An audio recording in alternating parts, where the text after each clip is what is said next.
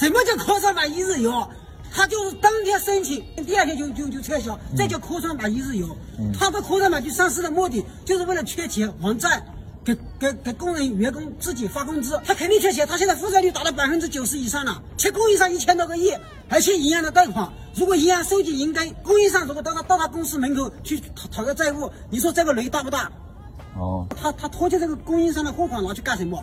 去去放放贷，搞金融金融赚钱，知道吗？钱钱生钱，金融不缠绵，这就是华尔街的那个那个一那个那个那个那个金句，这个叫不做生意不厚道。他可以一边生产电脑一边去卖，这是一个业务板块；另外一个业务板块，他拿着银行的钱去贷款，这是一个金融贷款业务板块。他可以用这个一金融金融贷款来对冲这个，呃电电电脑生意，嗯，这个对这个风险对冲机制。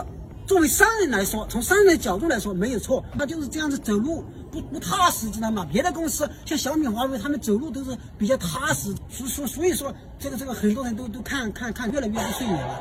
现在当务之急是赶快去把供应商的货款给我还清，知道吗？到时候万一银行一收紧银根，你贷款贷不出来，那就真的暴雷了。一暴雷的话，到时候一查，还倒查后面。过去二十年，到时候一查一查，什么样的情况都都查出来，那到那个时候就一就就就就吃不了兜着走了。我跟你说。